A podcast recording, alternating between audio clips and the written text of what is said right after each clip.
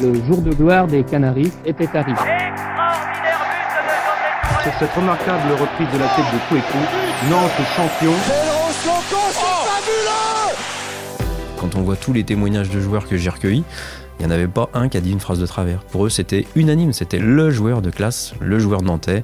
Enfin bref, quoi, c'était euh, un gars loyal, la classe à l'état pur. Il a été excessif en tout. Dans le foot, c'était, euh, il fallait toujours donner le, maximum. Quand il faisait la fête, c'est le maximum. il était incroyable. Deuxième partie de ce FC Nantes Story consacrée à Henri Michel, capitaine exemplaire du FC Nantes, dont il a porté le maillot pendant 16 ans entre 1966 et 1982. Avec les Canaries, Henri Michel remporte trois titres de champion de France et une Coupe de France. Joueur talentueux, il compte également 58 sélections en bleu, l'équipe de France, dont il devient le sélectionneur en 1984, avant d'entamer une carrière d'entraîneur globetrotter jusqu'en 2012. Dans cette deuxième partie, on revient sur sa fidélité au FC Nantes en tant que joueur, sur son sens de la fête très développé, vous l'entendrez, sur ses années également à la tête de l'équipe de France et sur le manque de reconnaissance dont il a certainement souffert à la fin de sa vie. Pour raconter cette histoire, deux anciens coéquipiers et amis d'Henri Michel, Jean-Paul Bertrand de Man et Maxime Bossis, ainsi que Yannick Battard, auteur du livre Une équipe, une légende, publié aux éditions Cheminement, un livre qui m'a été très utile pour préparer ce podcast. Je m'appelle Christophe Artus, bienvenue dans ce sixième épisode de FC Nantes Story. Toxon Studio. Une carrière entière de joueurs dans le même club, 16 saisons sous le même maillot, impensable évidemment dans le foot d'aujourd'hui. Henri Michel, lui, ne s'imaginait pas ailleurs qu'au FC Nantes. Pourtant, les sollicitations d'autres clubs ne manquaient pas, comme au début des années 70 quand l'Olympique de Marseille du producteur de cinéma Fernand Méric propose aux natifs d'Aix-en-Provence un pont d'or pour qu'ils rejoignent l'OM.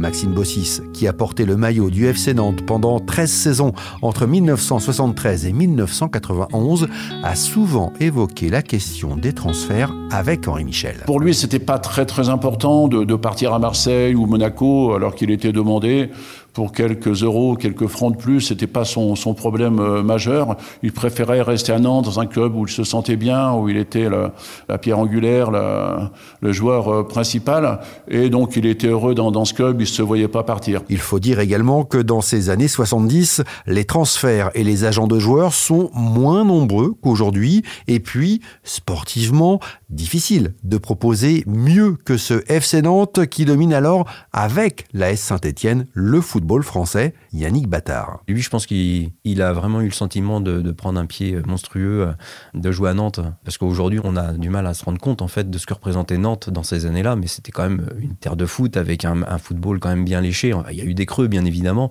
Mais quand euh, on voit sur la période de 66 à 82, il y a quand même de très très très très belles années. De belles années, effectivement, Henri Michel en a connu avec le FC Nantes.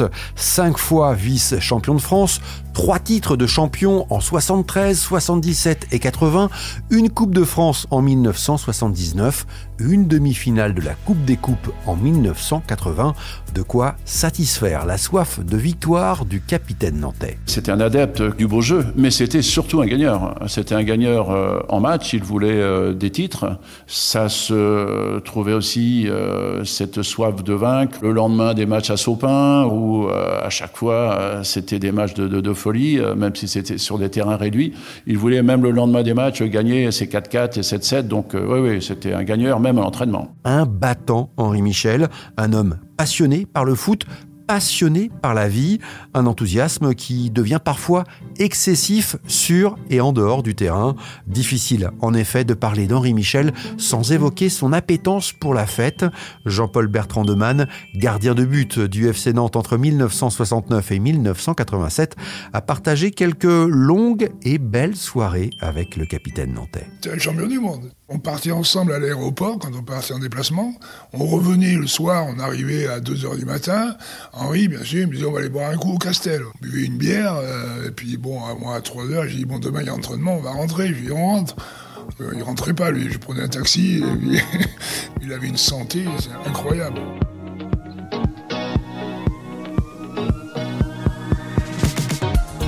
Parti en vacances avec lui à Saint-Raphaël, à la playa. Euh, on partait ensemble avec les femmes, les enfants. Il y avait la plage, le restaurant, euh, la boîte de nuit, le boulot de Rome à côté. On passait la journée à la playa. On passait 10 heures, on faisait la plage, le restaurant, on allait prendre une douche, on faisait la boîte de nuit. Ah, c'était saignant, hein, c'était saignant. C'était le boss partout, hein. c'était le boss sur le terrain et en dehors du terrain. Et ça permettait aussi à, tout le monde un peu de s'intégrer autour d'Henri, que ce soit sur le terrain ou en dehors. Après les matchs, on allait toute l'équipe. On était au Maraîcher, après on a été au San Francisco. Les tables, il y avait 25 personnes. Et Henri tenait à ça. On buvait un coup, mais c'est ça qui nous faisait gagner le samedi suivant des moments festifs qui créent des liens, qui soudent une équipe. Et il n'est pas rare qu'Henri Michel, dans ses virées nocturnes, embarque les petits jeunes au début des années 70, les Pécou, Baron Kelly, Tussaud, et puis, un peu plus tard, les Bibar, Ayache et autres José Touré, qui ne se font pas prier pour partager avec leur capitaine de bons moments en dehors du terrain les jeunes étaient contents de, de sortir avec, euh, avec Henri, parce que c'était, une figure. Partout où il allait, tout le monde connaissait Henri, quoi. Et Henri, il était content, parce qu'il lui un prétexte pour, pour se barrer.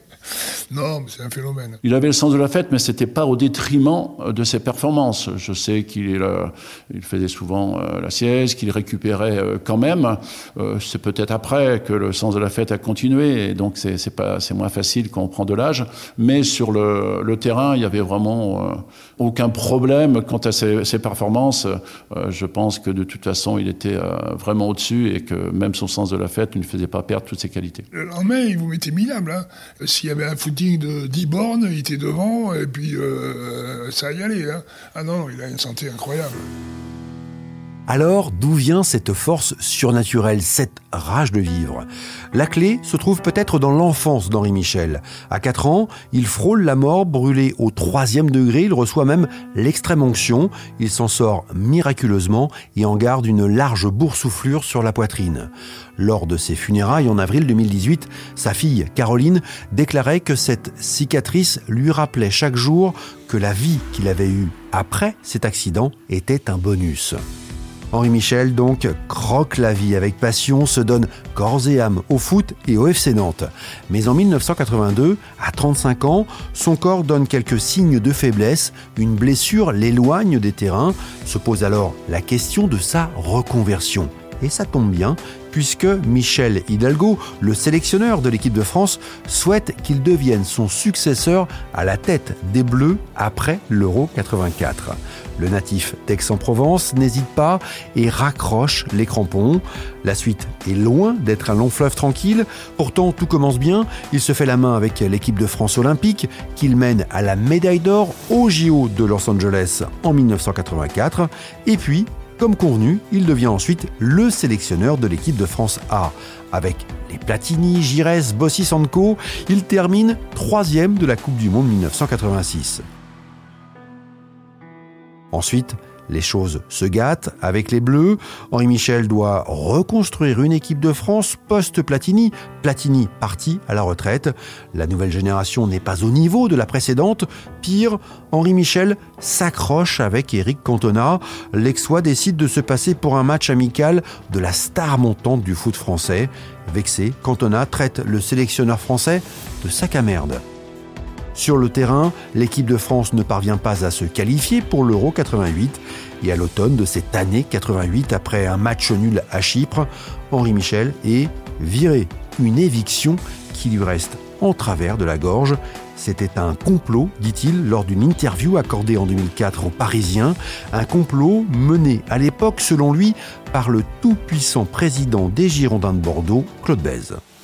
La vérité, quand il a été viré de l'équipe de France, c'est parce qu'à l'époque, Claude Bèze est arrivé, a dit Moi, je vais être le manager de l'équipe de France. Et Henri a dit Non, tant que je serai sélectionneur, vous ne serez pas le manager de l'équipe de France. Et il a maintenu sa position. Mais Claude Bèze lui a dit T'es mort, tu ne seras plus entraîneur de l'équipe de France. Puis il a œuvré de telle façon pour qu'Henri soit plus entraîneur de l'équipe de France. Henri était. Euh, comment dire, était entier, quoi. Quand il était persuadé d'avoir raison, et il ne, changeait pas d'avis, et puis euh, c'était sa qualité. Hein. Pour moi, c'est sa qualité. Donc euh, il va au bout de, au bout de ce qu'il croit. Un caractère bien trempé, parfois volcanique, Henri Michel n'a pas sa langue dans sa poche et n'est pas toujours diplomate, ce qui évidemment n'a pas dû l'aider dans cette carrière de coach. Après l'équipe de France, il entraîne le Paris Saint-Germain une petite saison en 90-91, puis il devient globe-trotteur pendant une trentaine d'années, sélectionneur de plusieurs équipes nationales africaines, le Cameroun, la Tunisie ou encore la Côte d'Ivoire, Côte d'Ivoire qui l'emmène en finale de la Cannes en 2006. Il entraîne également des clubs égyptiens, marocains ou sud-africains. Et Nantes, dans tout ça, me direz-vous, il revient dans la Cité des Ducs en 1998, non pas pour entraîner les jaunes et verts, mais pour disputer à la Beaujoire un match de la Coupe du Monde avec la sélection marocaine. Mais cette question d'un retour à Nantes revient fréquemment pendant toutes ces années où Henri Michel est loin de la France. Alors pourquoi finalement n'a-t-il jamais entraîné le FCN C'est un sujet qu'il a souvent évoqué avec ses amis Maxime Bossis et Jean-Paul Bertrand de Man. Il aurait aimé le faire. Il aurait aimé le faire. Mais Nantes est une famille euh, intéressante, mais une famille assez fermée. On ne revient pas comme ça, dans, même quand on s'appelle Henri Michel. Mais je sais, en tout cas, par rapport à ce sujet, qu'à une période, il aurait été très, très intéressé, évidemment, pour être entraîneur euh, du Football Club de Nantes. Bon, on n'a pas accédé, ou accepté euh, euh, son intérêt, ses, ses, demandes. Tant pis pour lui et surtout tant pis peut-être pour le club. Il y a une période où on aurait eu besoin d'un ancien joueur aussi emblématique qu'Henri. Moi, je suis étonné que le FC Nantes n'ait jamais fait appel à Henri Michel. Allez, euh, le, dernier entraîneur qui a duré un peu, c'était euh, Denorex. Donc depuis Denorex, Henri, il était toujours là hein, sur le marché. J'ai entendu dire qu'il y a beaucoup de gens au club qui voulaient pas parce qu'il aurait fait de l'ombre à d'autres personnes. Ben, je sais pas, ben, si on aime le FC Nantes, si on connaît Henri, on voit ce qu'il a fait. Ça, ça, ça m'étonne. J'ai aucune, euh, aucune explication rationnelle à ça. Henri Michel, victime d'une mauvaise réputation Peut-être. D'un manque de reconnaissance Certainement. Et pourtant, Henri Michel s'inscrivait si bien dans cet esprit collectif si cher au FC Nantes. Il incarnait tellement ces valeurs où le collectif prime sur l'individu, mais on ne refera pas l'histoire. Henri Michel nous quitte le 24 avril 2018. Il avait 70 ans. Il devient à tout jamais la légende des légendes du FC Nantes. Un grand, un très grand merci à Maxime Bossis, Jean-Paul Bertrand Neumann et Yannick Battard qui ont eu la gentillesse de me recevoir. FC Story reviendra prochainement quand? Pour le savoir, le plus simple est de suivre le compte Twitter de Toxon Studio. Toxon s'écrit T-O-K-S-O-N. Évidemment, je compte sur vous pour recommander ce podcast à vos proches et à la Terre entière, et même dans tout l'univers si vous le souhaitez. Merci infiniment de votre écoute et à bientôt.